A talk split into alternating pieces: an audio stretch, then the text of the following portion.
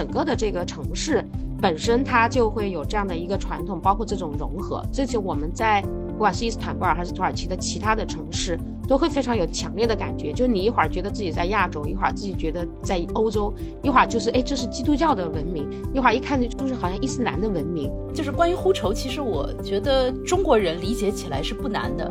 因为它表述的是一种，就是因为过去的荣耀和现实的灰暗之间的反差所造成的这样的一种忧虑的那种感觉，就其实有点类似于我们的兴亡之叹。但他们换来的并不是简单的民族的独立，而是只是换了统治者。也就是说，耶路撒冷的市长他把当他把土耳其人当他把这个城市交出去的是交给英军，然后由英国人来代理。所以说，在这个过程当中，甚至还有一段就是，一方面你会觉得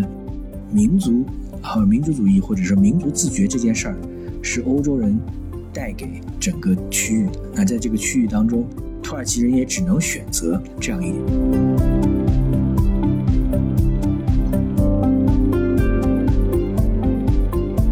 各位成都时间的听众朋友哈，今天我们又是一期这个传记读书会啊。今天的这个传记读书会呢，呃，非常有意思，我们选了一本，也是我们读书会第一次录。城市的传记啊，我们选了这个诺奖作家帕慕克的这个《伊斯坦布尔：一座城市的记忆》。那今天呢，我们有三位啊，先请吴晨、海云跟大家打个招呼吧。哎，大家好。哎，大家好，很高兴这个可以聊聊伊斯坦布尔。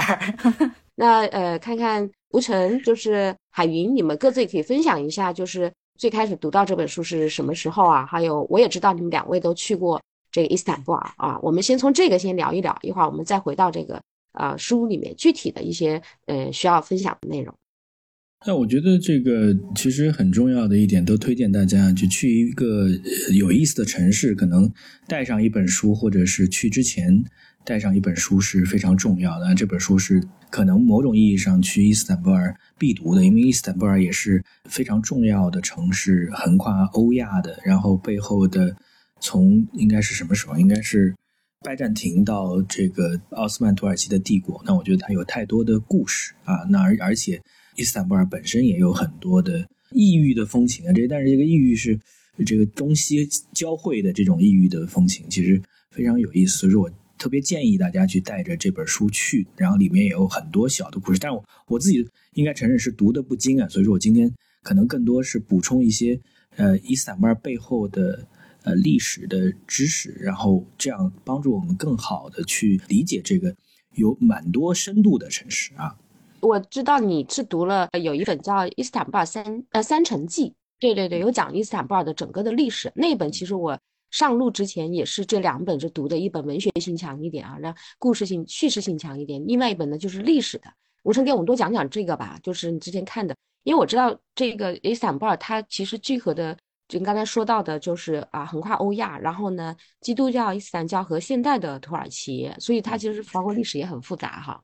对，就是其实呃，最好玩的，比如说到了那边，你才首先说这个应该是金三角湾，对吧？这个城市为什么是一个易守难攻的城市？也就是拜占庭它怎么能在这样一块地方坚持那么久？然后第二个也是我们要很注意。具体年份记不得了，但是这个一四还是一五多少年，就是拜占庭一四五三年，就是拜占庭陷落的这一年，又是一个比较有代表性意义的，因为奥斯曼土耳其开始在整个的欧亚扩张。那它扩张之后，它到底是一个什么样的文明？那它这样的一个文明，其实它的整个管理的体系，其实并不是我们眼中那样完全是非常蛮横的这样一个这个。呃，统治者他相对来讲反而是更像更像有点像元朝，对吧？啊，我觉得甚至你这你可以讲说奥斯曼土耳其他们背后有没有一些突厥这个蒙古的因素，我不知道。但是他们其实是分而治之，就是他对他境内的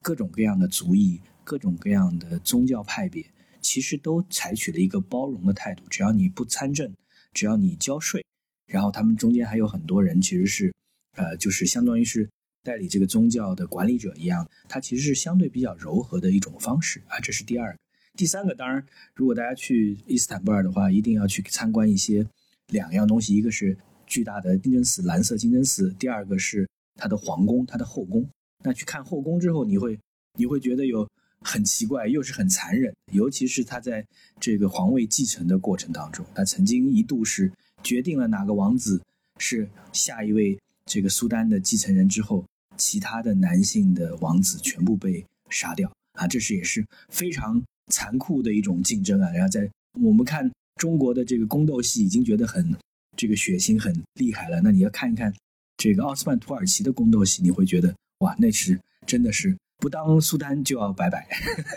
所以说我觉得这样的背景挺好玩的。嗯，刚才吴晨讲的那个，我我其实这次去我才有一个就是清晰的条线，否则我其实之前看书也看得一头懵，因为 可能女孩女生看历史，我就发现，就刚才吴晨你有讲到，首先是拜占庭帝国，然后是奥斯曼帝国，再到现代土耳其，整个的这个土耳其它是这样的一条线啊，都是在伊斯坦布尔发生。然后拜占庭呢，实际上它是其实就是东罗马帝国。后来我们去卡帕啊什么的，就在整个土耳其就会看到非常多，包括哈德良当时这个到处去，因为他是到处喜欢去巡巡游啊巡视的这样一个皇帝啊，也很勤政，到处看到的呃古罗马的城市，还有一些城门啊非常恢宏啊非常大。所以呢，拜占庭帝国其实它是一个信仰基督教，然后是东罗马帝国的这样子的一区域。那奥斯曼呢，实际上就是突厥人。呃，我们这次去呢，实际上也是跟着一个历史学家，然后当那个当地的导游。我们那个当地的导游呢，他也是对这个历史文化非常感兴趣的。然后他就介绍，其实奥斯曼帝国呢，就是突厥人。突厥人其实是从一个就被赶到那个区域，最后面呢，相当于是底层出身啊，最后呢，就是把这个呃罗马帝国、拜占庭帝国给给推翻，然后建立奥斯曼帝国。而奥斯曼帝国呢，其实坚持了应该是有六百年吧，好像我记得就是，奥斯曼帝国一直是到一战以后才真正完全覆灭的。嗯，就是其实它很厉害，非常厉害。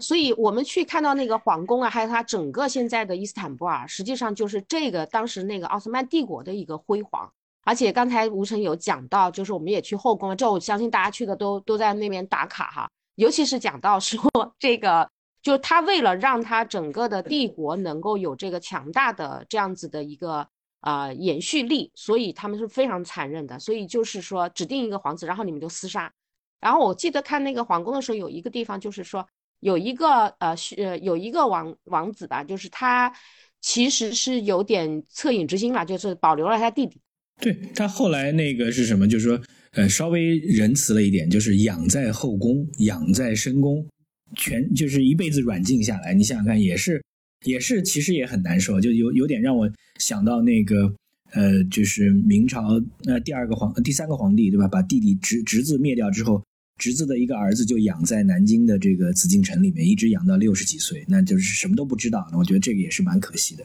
然后他说，那一代开始就开始衰落，听了之后还挺感触的。再后来呢，就是。现代土耳其就是凯末尔现代土耳其的一个建立，这个里面过程你看，又从这个，因为土呃奥斯曼帝国是信仰伊斯兰教的，所以他从基督教到伊斯兰教，再到现代的土耳其把宗教去掉，甚至在这个里面又有说，那我们是回到就是传统的，比如信仰伊斯兰教的啊，有这个土耳其人我们自己的种族的，还是说我们要西化，就是要往西方的这个现代化的这个世界去靠拢，所以它整个的这个城市。本身它就会有这样的一个传统，包括这种融合。这些我们在不管是伊斯坦布尔还是土耳其的其他的城市，都会非常有强烈的感觉。就你一会儿觉得自己在亚洲，一会儿自己觉得在欧洲，一会儿就是哎，这是基督教的文明，一会儿一看就是好像伊斯兰的文明，就是非常 会有这种穿插感哈。那个还迎来，嗯嗯嗯，这个其实我想补充一下的是，刚刚那个吴晨提到那个一四五三年，其实一四五三年对于整整个世界历史，尤其是欧亚大陆的历史，是一个非常非常关键的年份，因为这个年份就从某种程度上来，它一开始你看可能像是一个西方基督教世界的那个陷落，对吧？因为君士坦丁堡终于他们打了那么多年，终于被奥斯曼帝国打下来了，但是其实，在另外一个层面上，你会发现它其实是刺激了之后这个。西方的一种复兴，因为有有两个事情嘛，就是首先就是说他把这个君士坦丁堡占完以后，这个欧洲大陆他就没有办法，就是欧洲西欧人他就没有办法直通印度了，于是他们就要开始找其他的路线，这紧接着就出现了像哥伦布啊什么的，就是整个一个地理大发现。其实，在某种程度上，是因为他们原先通往东方的路被掐断了，于是他们另辟蹊径，于是整个一个世界的一个版图就变得不一样了。另外，第二点还有很很有意思的一点，就是它其实是打击了这个西方世界盘踞多年的一个基督教的势力、宗教的势力。那在那之后，其实我们就可以看到什么新教革命啊什么的，这些都都出现了。那么整个西方其实也变得不同了。所以我觉得，如果从一个很大的历史角度来看，就很容易想到，就是我们中国说的那样的一种古话，就是其实盛衰你其实是一时间你是看不清的，就是你此刻的一个巨大的一个惨败，但是这个究竟意味着什么？如果我们把这个时间维度拉长的话，你会发现它某种程度上其实也是一件好事。因为在很长的时间，其实西方文明没有那么强大，是在他们的一个君士坦丁堡被攻占以后，然后又用了几百年时间，它变得强大了。就我觉得这个历史上是很有意思的一件事情。那么我我个人其实我对于伊斯坦布尔其实是有一个蛮特别的一个一个感情的，而且是一个很意外的、很意外来的感情。就是这样的，是很多年前，二零零八年的时候。我是第一次去，当时呢，我是选择就是土耳其和埃及是作为我的这个蜜月旅游旅行的一个地方，而且我当时我要承认的是，我其实我想的是埃及，你知道吗？我心里主要想的是埃及，我想啊金字塔啊神庙啊，我就很想去，然后一看哦有一个土耳其埃及的一个一个线路，我说 OK，那我就去土耳其看看吧。结果我一去我就被伊斯坦布尔整个就迷住了，就可以说。就我没有见过，就这么壮阔的一个美好的城市，而且都已经到了非常奢侈的地步。我蔡欣，你是不是记得，它有一个地方叫跑马场，然后这个跑马场周边你步行大概几分钟就都是那种顶级景点，对吧？一个索菲亚大教堂，然后托普卡帕宫也在这里，然后再走几步，有个罗马的水库，地下水库。我觉得哇，这个城市实在是太奢侈了。就是说，它有这样大的、那样的、这么丰厚的一种历史，然后它一个城市的自然风貌也很漂亮。就在那个博斯普鲁斯那个海峡，我就是我相信每个去玩过的人都是去那个坐过船嘛。对我就我觉得在海峡上游的那种感觉，跟那个你在比如说类似于像塞纳河啊、泰晤士河啊，或者上海的黄浦江啊，那个游的感觉还真的不一样。就它特别特别特别壮阔。所以就是我，其实我就是等于是这个这个旅游，就让我就迷上了这座城市。然后我是回来以后，我就读了帕慕克的这本书，你知道吧？就有一种你对这个城市感兴趣，然后你赶紧去搜寻一些和这个城市有关的那样的一些资料。那一读之下，我真的是觉得帕慕克很厉害，非常厉害。因为这座城市，其实你要想我要好好写的话，是很难写的。但是他找了一个非常好的角度，对吧？他把这个城市的一个命运和他自己成为作家的这样的一个过程联合在一起，甚至都有一种悬疑的那种味道。一直解到最后，他在说：“OK，为什么我成为一个作家，而不是一个画家或者建筑师啊什么的？”所以我觉得啊，这本书也也非常强。呃，所以今天那个那这次那个蔡欣说要聊聊伊斯坦布尔，我就很兴奋。我说啊，我我也要聊这个东西 啊。但是我去之前看的时候，嗯，好像好吧，因为看他的小说啊什么，有这种感觉。我觉得只有真正到了伊斯坦布尔，在那个街道上，才能真正感受到呼愁。我真的会有这种，我突然间明白了，好像，哎，呼愁是一种什么样的这种愁绪。就你看到大的这个水宫，那个水宫非常的壮观；看到大的皇宫，看到索菲亚大教堂，这应该是两千年前到现在来讲，也是呃一个规模很大、非常大的这个大教堂，曾经是一个教堂，现在是一个清真寺。所以你就会那种感觉到，就是说曾经的辉煌的一个，就是被化妆或者被遮蔽，同时你会感觉到建筑还在，但是它哈似乎有一种文明上的废墟啊。但是呢，大家依然还在延续着之前的这样的一些信仰。所以这种它里面这个呼愁，建议大家到时候看的话，在它这个呼愁的这一章节，可以呃就是仔细的去读一读，去体会啊。就是这个里面它尤其是。整个的伊斯坦布尔的整个城市，就是两千年，它不曾如此贫穷、败破和孤立啊！所以，他作为一个当代的土耳其作家，他去写作这本书，以及他所有的这些文学的创作。然后，这个书里面呢，除了这个他写自己的故事啊，从小时候开始出生在哪一个啊，住在奥帕默克公公寓，然后呢，跟哥哥啊，跟爸爸，然后他穿插着其实就是说，比如他们的暑假，他都会跟着妈妈去，就是那个呃博斯普鲁斯海湾，这个非常呃长，而且是一个非常呃风景非常美的这样一个非常长的一个海湾啊。这个海湾的沿岸实际上有非常多的帕夏的，就是夏宫，按照我们现在 说法，应该是豪宅区吧，就是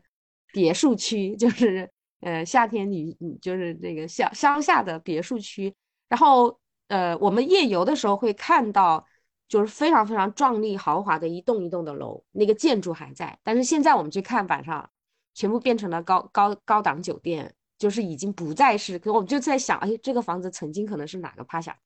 可能是哪个家族啊？可能是这个哪一个啊皇家的一个这个呃家族在这里的一个夏宫。就是你看一游览，那种呼愁又出来了，就是它整个的这个历史深厚又变化又曾经的辉煌。又衰落，现在又完全变成一个商业的啊，这个旅游集团啊，高档的酒店给买下啊，这个里面就有呃穿插着这种，同时呢，因为他他非常喜欢黑白照片，而且嗯，帕布克是很喜欢画画的，他曾经是想当画家的，后来是才成为了小说家，包括他这个小这个传记这个回忆录，其实也是在写这个事儿哈。那么这里面呢，他也写到了这个呃四位孤独忧伤的作家，全都是土耳其本土的这个作家。而且呢，他们有版画啊，有写专门写伊斯坦布尔的普通人的，有写伊斯坦布尔的百科的。哎，这一张我自己特别喜欢，就是是我们看不到的，但是他关注到的，跟他的国家、跟他的城市非常相关的这样一些作家。然后这个里面介绍，我觉得会带来非常多的一些东西，我们看到一些平常看不到的一些对于这个城市的描述，因为我们现在可能看有现在的地图，有现在的照片。有网上网红发的各种的美貌的照片，但是再去看同样的地点，曾经可能是黑白的线图啊，甚至是那种非常精细的这种呃版画，就这种也有一对照，也会有一种呼愁的感觉。就现在可能很热闹、很商业化，但再看他曾经啊，这个我也自己也是觉得，就是一边在路上一边看到当下的景，一边看到这个书里面的一些这个插画插图。你也会觉得有这种呼愁扑面而来。他还写到了，就不光是写到这个，还写到了西方人眼中的伊斯坦布尔。大家也可以去看，他专门有章节讲赖瓦尔在伊斯坦布尔，还有呃戈蒂耶就是赖瓦尔的好朋友啊，还有就是福楼拜。呃，所以他这个里面就是呃从西方，因为西方人是很喜欢伊斯坦布尔，都都去了之后，包括福楼拜跟跟这个赖瓦尔，他们有会在自己的创作里面就会体现。同时，像赖瓦尔的《东方游记》啊和各种。这个时候也有一种很浓烈的，你想当年的这些西方的作家去伊斯坦布尔，就有点像我们现在去，可能哎呀，觉得呃，倒不是说文明古国啊，那就是当那个时候那边是最繁华的地方，所有的人都会聚集，然后最奢华的地方，最这个呃文明程度的地方，然后在当下我们我们可能更了解福楼拜啊，相比起伊斯坦布尔，我自己觉得就是，然后我们通过。看到哦，福楼拜曾经那样的去看伊斯坦布尔，这又有一种强烈的互戳。就刚才海云其实也讲到这种文明的衰盛啊，这种的，所以我把这个里面的一些章节，其实跟大家其实理一下。他有写自己生长跟这个城市城市面貌啊。第二呢，他有介绍这个整个的伊斯坦布尔整个的呼愁，就是土耳其人土耳其语里面就呼愁的这种情绪，就呃伊斯坦布尔人对呃伊斯坦布尔的一种感受，同时还介绍了。像里面提到了四位土耳其的本土的这个作家，整个历史上的啊，再有这个呃西方人在这个城市游历和眼中看到的伊斯坦布尔，最后这他自己的这个最后的一个就成为就是自己的一个经历哈，所以这些内容是呃非常丰富的，而且这个里面一些特点啊，我们自己看的没有很很有震动的这些章节。那这个呃，吴成哥、海云也可以在在书里面，你们震动的一些章节，可以再有一些细节的分享。就是关于呼愁，其实我觉得中国人理解起来是不难的，因为它表述的是一种就是因为过去的荣耀和现实的灰暗之间的反差所造成的这样的一种忧虑的那种感觉，就其实有点类似于我们的兴亡之叹。而中国的历史上其实也不是现在，我觉得从古代就开始有这种感觉。就旧时王谢堂前燕，对吧？飞入寻常百姓家，就这种感觉，其实我们比较熟悉，可能不完全是，但是我觉得也比较熟悉。然后我在看的时候，我其实我还在想，就是中国的这个城市哈，就其实有很多城市，它也应该会让人有这种类似的感觉，但可能是因为这些年的城市建设就是特别的这个，就是特别的火热吧，就是你还蛮难找到一个地方会让你有一种哇兴亡之叹。比如说我我经常去西安，按理说西安应该很容易给人这种感觉。但是，哎，好像也也蛮难找到的，就是因为就是现在高楼也很多啊，然后地铁又很多，反正就是你还蛮难找到这种，就是在这个伊斯坦布尔街头巷尾，你经常可以感觉到的。我觉得有一点可能是因为伊斯坦布尔，它并不是把过去的东西就抹平，因为我就跟我觉得帕慕克他有一点说的，就是他文中写，就像你刚刚提到，就是他们一家人住在同一个呃公寓里嘛。就这个其实是他市容的一个特点，就是你到那儿你会发现，哎，他这个房子怎么都是给人感觉是纵向的，就它有各种颜色，对吧？然后是呃一一个纵列，好像其实它是属于一个家族。然后你会看到这个城市上是五颜六色的，其实就是说它是他们是一个一个纵向的，而不是一个横向的感觉。那么有一些房子，它其实可能家族衰落了，然后它并没有这个没有下家。所以你你可以看到，比如说有一些涂的很光鲜亮丽的这个呃公寓楼边上，可能就挨着一个已经完全破败了的一个公寓楼，但是它也没有就是比如说市容改造，然后把它全部都弄得这个呃光鲜亮丽。所以我觉得这可能跟这个这个城市的这样的一种一种感觉，这个就是它城市的这种规划的这种有有一定的关系，就是它让你看到那些。呃，废墟的东西，它让你看到那些衰败的东西，所以你还蛮容易共情到，就是这种呼愁的感觉的啊。吴晨，你说？对，我觉得它的那个历史，它就是一个不断衰败的历史，对吧？一个是基督教文明衰败的历史，所以说大家会到那儿去凭吊；一个是奥斯曼土耳其从呃大帝国这个缩水到只有这个土耳其人所在的这么一个民族国家的这样的过程。那这个过程其实中间有很多人去凭吊，比如说，如果是呃英英帝国的人，他们最凭吊的是在一战的时候，在呃这个博斯普鲁斯海峡外面，对吧？这个攻防战，在尤其是奥新兵团，奥新兵团在跟奥斯曼土耳其打仗的时候，在一个滩头阵地打了很久啊，死了很多人。那在这个过程当中，大家其实也不知道为什么打，因为这个就是因为两个在不同的阵营。那加速了奥斯曼的瓦解，同时也第一次让澳大利亚人跟新西兰人突然意识到自己不仅仅是英国人的这个属民，英国大英帝国的属民，他们自己也有自己的民族的认同感了。也就是说，在这样这那一场惨烈的，就是因为指挥官的失误造成几万人死亡的这样的滩头，在在土耳其境内的滩头战争，才让。呃，澳新人、澳大利亚跟新西兰人突然意识到自己其实跟欧洲、跟英国人是不一样的。我觉得这是蛮有意思的历史。然后你再去看，我觉得海云你观察的很对啊，就是它其实是你在它的城市里面能看到各个不同时代的印记。蓝色大清真寺原来是，或者说那个索菲亚大教堂，它是大教堂改的清真寺，它并没有把。教堂拆掉，他只是把教堂重新修改，这是非常有意思，对吧？这这想想象一下，说，当然我们在在中国的首都里面，也就只能是留下来明清的建筑，对吧？你想再早再早的建筑，其实是非常难的。就是我们的改朝换代可能带来的是大量的破坏和大量的重建，但是它可能是一以贯之，它对之前的人，就我讲的，它有还是还是有一定的。包容性，然后最后我觉得还是有一点很有意思的，就是你去看整个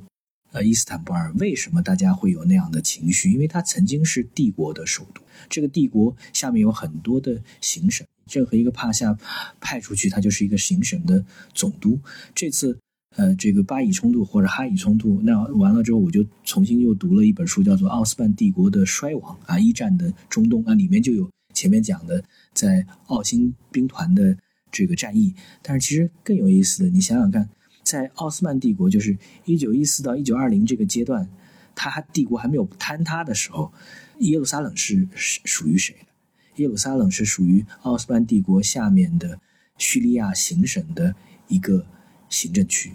对吧？是由土耳其人来控制的。但是在这个过程当中，其实。因为帝国的衰落，所以说阿拉伯人会有想法。阿拉所以才会有阿拉伯的劳伦斯去跟英法这个联军一起联合啊，争取民族的独立。但他们换来的并不是简单的民族的独立，而是只是换了统治者。也就是说，耶路撒冷的市长他把当他把土耳其人当他把这个城市交出去的是交给英军，然后由英国人来代理。所以说，在这个过程当中，甚至还有一段就是。一方面，你会觉得民族和民族主义或者是民族自觉这件事儿是欧洲人带给整个区域的。那在这个区域当中，土耳其人也只能选择这样一点，所以说他的凯末尔会被认为是土耳其之父。但是这个土耳其之父是土耳其民族之之父，对吧？他们并没有给他在他身上添加任何，比如说丧权辱国、丢失帝国的这样的罪名啊，这也是他们认了啊。那同样的。就是我们现在在在想，就是说你整个中东出现这样那样的乱局，背后其实是一个帝国的坍塌之后，后续大家并没有真正意义上的重新清晰的理清楚啊，我们应该怎么去处理土地跟这个民族的问题？再呼应一下，海瑞，海云，你刚才讲了，我就就我觉得特别好，有一段就是，呃，君士坦布呃坦坦丁堡的这个陷落。它其实真的是切断了某种意义上通过中东到印度到中国的这样原先比较畅通的商路。这个畅通的商路其实也是元朝，对吧？元朝在极度扩张的时候，它其实也带来了东西方之间的这样的畅通。那当它陷落了之后，它背后带来的马上就是你发现威威尼斯商人的陷落，因为威尼斯它也是靠地中海的贸易才能够更好的维持它的繁荣。然后你会发现西欧变得繁荣起来，所以说我们觉得对历史地理这个要深刻的去理解的时候，那伊斯坦布尔也是一个非常好的钥匙，因为它是在东亚亚洲跟欧洲交界的地方，俄国跟这个地中海呃通过这个黑海出海的这样一个地方，对吧？它背后有太多的这个大国争霸的，尤其是过去一两百年大国争霸的故事，而很可惜的是，土耳其在这样的过程当中，在过去两百年一直扮演的是一个相对比较这个衰弱、相对比较弱的一个角色。甚至现在，你觉得土耳其他现在仍有这样这样的情绪，就是他可能是最想进入欧盟的一个国家。那但是他仍然没有办法被吸纳进来啊！他他就离你想想，他从某种意义上，他应该是比。东欧的很多国家都有资格加入欧盟，对吧？因为他他本来你想他是北约的成员，你想想看这是一个什么概念？但是哎，为什么不让他加入欧盟？到底是宗教的原因，还是呃经济发展的原因，还是其他什么样的原因？他们肯定有土耳其人有这样的一个纠结。所以说，你想想现在你如果我记得我有一次去这个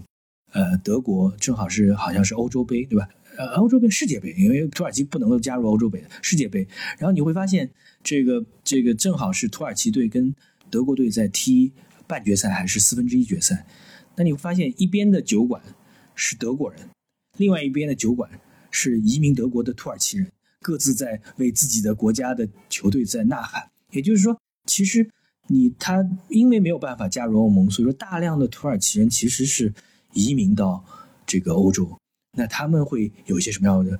都是土耳其人。你想，就是我们这一次的这个这个疫情，这个 Bin Binatech，呃，是呃这个公司的创始人就是土耳其裔的德国人，所以说他其实他是有很强的身份认同危机的。他到底是欧洲人，是亚洲人，是跟欧亚文明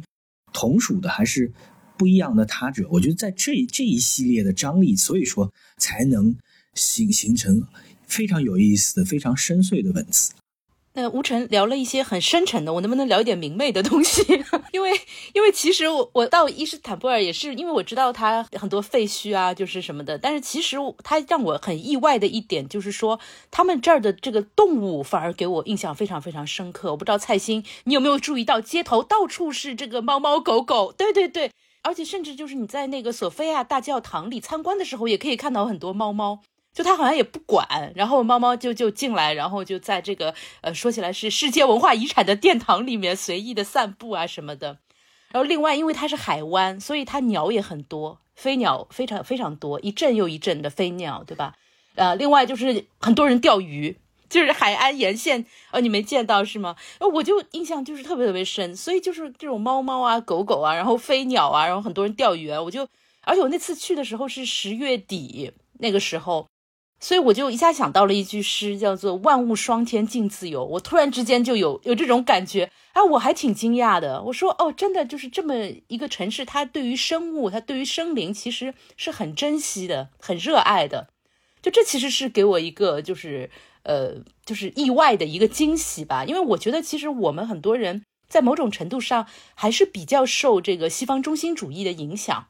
然后可能会比较认同西方文明，但其实像呃伊斯兰文明啊、奥斯曼帝国的历史，它也有很多非常非常美好的东西，包括在托普卡帕宫的时候，就是去那个珍宝馆参观，我也是大开眼界，就是它的那样的一种就是。伊斯兰世界，它对于那种工艺的那种追求，就那种文物的那样的一种繁复和精美，包括那个蓝色清真寺，它的那个蓝色的那种纹饰啊什么的，啊，这都是极其精美的。所以，所以我觉得，就是虽然它的历史很很沧桑吧，就是很悲壮，但是如果你走到一个。呃，不要在一个战乱中的这样的一个时代，你走进这座城市的时候，我觉得你可能看到的还是那种比较繁荣的那样的一种景象，因为这个城市是很重商的，对吧？它的巴萨就是市场，非常的繁荣，对，然后它的人也很多，然后动物也很多，还是一个很热闹，然后让你觉得很明媚、很快乐的那样的一个城市，就很多元吧，就是，嗯，就是刚才其实提到，又是为什么？因为他们的出身就是就是帝国，从这个东罗马帝国开始，到这个奥斯曼帝国，就像出生在大家族里的人，一开始看到全都是热闹和这个。这个的呃就是壮观的东西，所以呢，所以感觉就是一直在衰败，就对吧？因为它整个是在一个变化跟这个，当然有持续的这个呃壮观和这个热闹。刚才提到的像大巴扎和茶，就是它就有一种感觉，它也闹哄哄的，就跟中国人很像，就很热闹啊。但是呢，其实刚才有提到说，为什么我也想提醒我，其实想到你看帕慕克这一本书全部都是黑白影像。黑白照片，我记得它里面有一个地方有写到，就是说，在他五十到他五零年代的人嘛，他说他是那个时代的伊斯坦布尔的人已经避免穿他们荣耀的祖先们穿的艳红、翠绿、鲜橘色，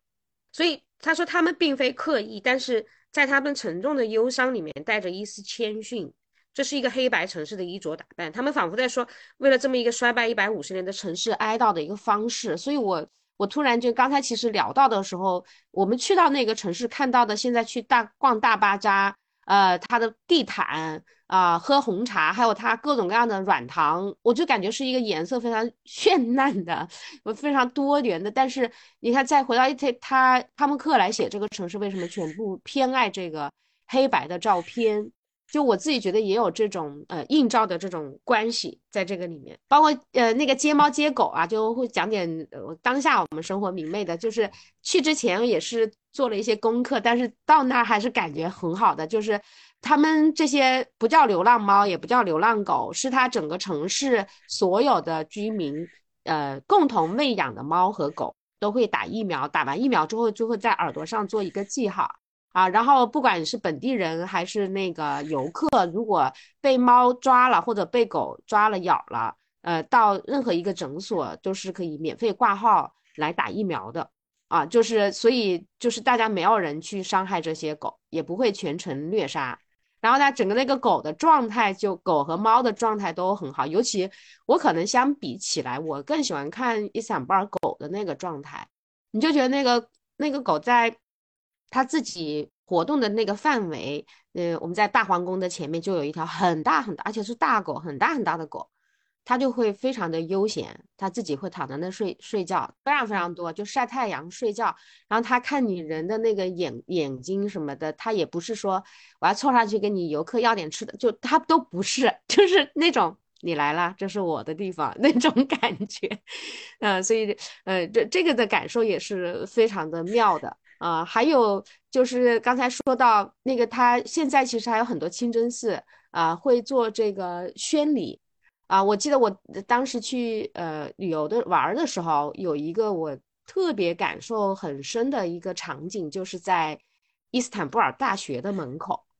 啊，就是忘了，就从伊斯坦布尔大学门口走出来一个小广场，就是恰恰好我走出来的时候，宣礼塔开始广播，就是有阿訇在那就念一段经，就是召唤大家说来呀，到这里来这个啊，这个做礼拜了啊，怎么样？就是那种一下子整个的广场这个声音缭绕，声音很像反。我侧头一看，古老的伊斯坦布尔的大学的城这个校门。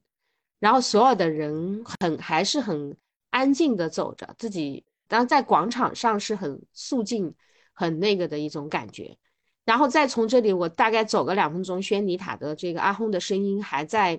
广播里面传导啊，就在念这个呃呃经文。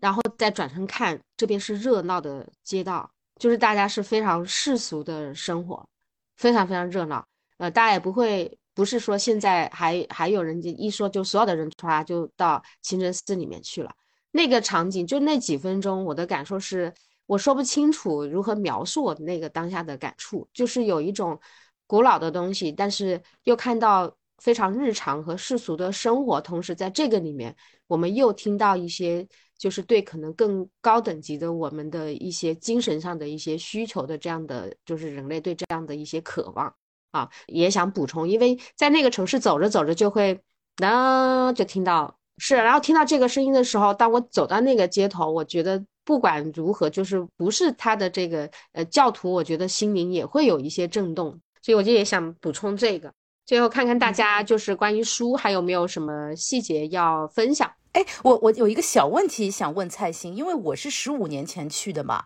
就那个时候土耳其就是一个蛮世俗化的城市，我看到很多的女孩是不包头的，我不知道就是现在你去有没有一个变化，会不会就是包头的会比较多？嗯，这个我还可以真可以讲一下，当然去我还是因为可能我们去的是旅游景点吧，没有特别到一些居民区哈，然后因为我在伊斯坦布尔只待了两天，有好多我会再去。呃，但是有一个变化，我其实是想说的，就是我就拿那个索菲亚大教堂来做对比，就是它是呃最开始是一个博物馆，是所有的游客不用包头巾就可以进去，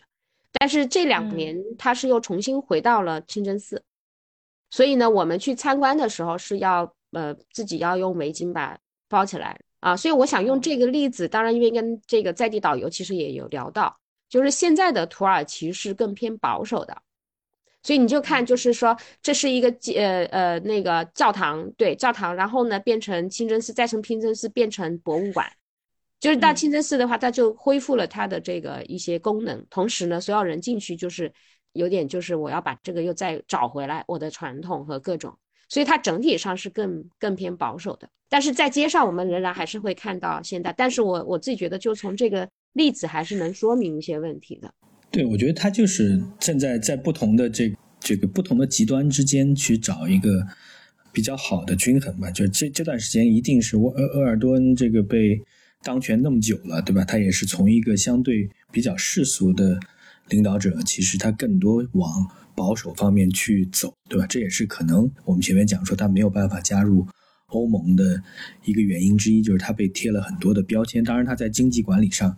也会有问题。我也是大概十年前去的，对吧？我觉得当时你都会觉得说，这个欧元比当地货币要值，对吧？然后现在就是因为它也还是每年可能百分之二三十的这个通货膨胀嘛，所以说对普通老百姓而言，经济仍然不是很好。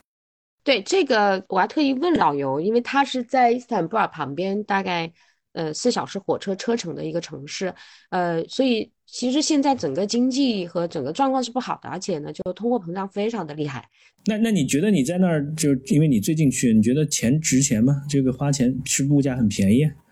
啊？那那鼓励大家赶快去，我觉得这个这一块钱当三块钱用的地方还是很值得去的。所以说我其实是这个自己背包去的，因为自己背包去其实还是比较好玩。然后坐着这个电车，当时当时还有一就是从机老的机场的电车。进到室内，然后就觉得这个一一旦进入到那个半的半岛区特别保存特别好的老城区的时候，感受是特别有意思。然后自己就可以在这个穿走街串巷，啊，不知道走到哪儿，反正到最后能回能找回到酒店就好了。我觉得他他的那个感受，就是你如果从从一个背包客的感受是特别强的。然后下到他的那个地宫去看排水设施，那个呃壮观也是觉得豁然开朗，就在大巴萨的好像旁边，对吧？就下去，对我觉得这些就是特别特别有意思啊，是是。我我觉得就其实就是从文学的角度来说，呃，这种一个城市的有一个作家，然后跟一个他所在的城市的连接，这样的例子其实还蛮多的，对吧？比如说，呃，雨果和巴尔扎克笔下的巴黎，这个乔伊斯的都柏林，还有卡夫卡的这个布拉格，对吧？嗯，我觉得就是帕慕克他的这个呃伊斯坦布尔之间，我觉得也具有一个这样的连接。就即使你，因为他其实不只是这一本书《伊斯坦布尔》，就像那个蔡琴刚刚说的，他的很多书都关于伊斯坦布尔，所以我觉得这也是一个呃很神奇的这样的一种纽带吧。因为呃呃，小新你是搞出版的，你肯定对这个更熟悉，就是一个作家和他来自的这样的一个城市之间的这样的一种紧密的这样的一种联系。对，呃，这也是我最后面实际想想跟大家分享的，我也做一个。这一期的总结了哈，就是在这个书的最后，实际上帕慕克有专门写一章，它的标题就叫“所谓不快乐就是讨厌自己和自己的城市”。一个我我很喜欢就是城市，包括我自己其实旅行。其实是有一个全球文学的城的这个旅行，所以我也特别关注，就是书写城市啊，尤其是城市哈，不是说呃乡村和各种，所以尤其是这个城市跟文学这种关联，呃，包括他自己的作品，其实都在寻找故乡啊，但是他的故乡，因为他出生就是在城市，所以他的这个故乡跟呃乡村啊什么会隔得比较呃远一点，而且这个呢，其实又是我们。呃，在二十一世纪吧，当我们回看整个二十世纪一些很多文学作品，其实都是这样。然后在这一章里面，就是所谓的不快乐，就是讨厌自己和自己城市。我们就我就觉得非常有很有感触啊，就是我们呃一个人在青年时代都会想逃离自己的故乡，不管他是县城还是大都市。我觉得好像这是一个每个人都会有，因为青年时代就会觉得很讨厌。然后完了之后呢，等到我们中年的时候，可能我们会选择一个自己很喜欢的，就是所谓的精神之城来居住。哈，有甚至呢，呃，如果你要讨厌你所居住的那个城市，可以考虑换一个。就我自己觉得这个他的道理非常，他讲的很有道理，就是所谓的不快乐就讨厌自己和自己城市，但你换一个居住环境，可能就是跟自己和解和跟这个喜欢上这个城市。啊，那到了这个可能。到年纪再大一点，可能就会有另外一种对自己故乡或者所居住地的一种眷恋哈。然后在那一章里面呢，就是最后，我想把这里稍微念一下哈，大家可以去呃感受，尤其是也是我觉得代表了这本书的一个整体，它的创作和作为一个作家的传记和一个城市的传记哈。他说：“一个五十岁的作家，呃，说这些话是试图把一个很久以前一个青少年的杂念塑造成为一个非常有趣的故事。因此，继续下去吧。那十六到十八岁之间，我不仅憎恨自己，也憎恨自己的家人、朋友和他们的文化。解说周围事件的官方和非官方的政治观点、报纸的标题，啊，还有我们总想显得不同，却始终根本不了解自己的这种方式。巴慕克作家很有意思。路标和广告牌上的每个字在我脑袋里面跳动。我想画画，我想过上法国画家们过的生。”生活，但是我却没有能力在伊斯坦布尔创造这样的世界，而伊斯坦布尔也不适合这样。即使最拙劣的土耳其印象派画作，他们描绘的清真寺、博斯普鲁斯木造房屋、下雪的街道，也叫我高兴。不是画的本身，而是伊斯坦布尔的景象。倘若一幅画看起来像伊斯坦布尔，它便不是好画；倘若是好画，也不够合乎我心中的伊斯坦布尔。或许这意味着我不该再把这座城市看作一幅画或一幅风景。十六到十八岁之间，部分的我就像激进的西化分子，渴望城市完全西化。我对自己也寄予相同的期望，但另一部分的我却期盼归属我，我凭本能、习惯和回忆而渐渐爱上的伊斯坦布尔。我小时候能够把两个愿望分清楚，不扯在一起。梦想同时成为流浪汉和大科学家，对小说来，对小孩来讲并无不妥。但随着时间的推移，这一个能力逐渐的消失，使城市俯首称臣，同时自豪的据为己有的这种忧伤，开始渗入我的灵魂。啊，但或许源头不是呃贫困，也不是毁灭性的呼愁。倘若我时而希望像一头垂死的动物悬脚在悬蜷在一角，也是为了对内心产生的痛楚加以调制。那么我之所以如此受辱，是因为失去了什么呢？最后啊，这个是他在这个所谓不快乐就是讨厌自己和自己城市里面写下的。我觉得其实也是把他自己作为一个作家的这个呃叫心路历程，其实书写了。所以嗯，让我们我想最后就是让我们自己呃在自己所居住的城市哈，然后面对自己和自己的城市啊，变得更快乐些吧啊。好，那这一期节目就到这里，那各位听众，拜拜。